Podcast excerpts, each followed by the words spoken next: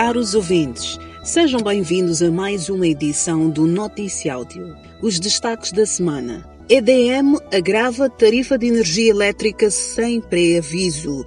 Jornalista Made Bubacar maltratado e sem tratamento médico. Detidas mais duas pessoas no caso das dívidas ocultas. Felipe Nunes e Yusuf Momad mantêm mais um encontro. Pela quarta vez em cinco anos, a empresa Eletricidade de Moçambique aumentou o preço da energia elétrica em mais 21% na fatura do povo e nenhum aumento para as grandes empresas e megaprojetos que pagam o mesmo valor desde 2017, segundo escreveu o jornal A Verdade na segunda-feira. Trata-se de um aumento que entrou em vigor na sexta-feira, dia 1 de março, e que aconteceu sem nenhum aviso, embora o presidente News já havia informado. Ninguém pode ser alfaiate que compra o tecido por 100, depois a linha e todas as despesas somem em 200. E depois vender eternamente a camisa por 120, não há de ser possível e não é esta governação que optamos fazer, disse o Presidente na Assembleia da República em dezembro passado.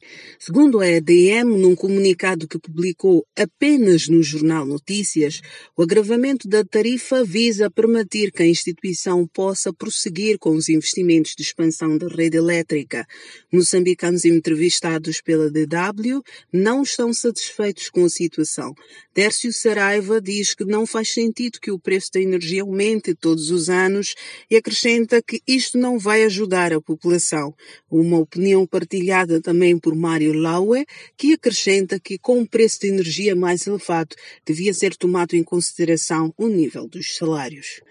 O jornalista moçambicano Amada Bubacar, detido em Cabo Delgado, está a ser maltratado, o que inclui falta de alimentação, interdição de visitas e recusa de tratamento médico, segundo denuncia a Amnistia Internacional. Com base na informação que obteve, a Amnistia acredita que Abubacar foi detido por fotografar vítimas dos ataques de grupos armados em Cabo Delgado a 5 de janeiro. Está em péssimas condições na detenção e pede a sua libertação imediata e incondicional. Fontes da amnistia informam que Abubacar está numa cela lotada.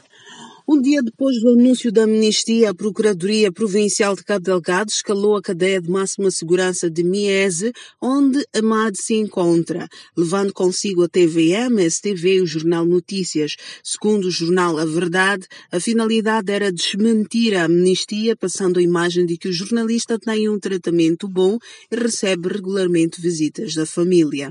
Amad, que supostamente não foi autorizado a gravar as suas declarações, nem sem se deixar fotografar e tampouco ser filmado, é citado pelo Jornal Notícias, por exemplo, a relatar que o meu irmão vem regularmente visitar-me. Todavia, a informação foi desmentida pelo próprio pai de Ahmad, que disse que o irmão dele, quando pode ir lá visitá-lo, não é permitido pelos guardas. Segundo o pai, a última vez que viu o filho foi quando ele estava detido em Macomia, após ter estado numa base militar em Moeda, onde permaneceu vários dias igualmente isolado de tudo e todos. Uma equipa da Carta de Moçambique também tentou visitar Amad, mas os guardas da cadeia não permitiram. Eles disseram à equipa que só poderiam trocar cartas com Amad, e assim foi.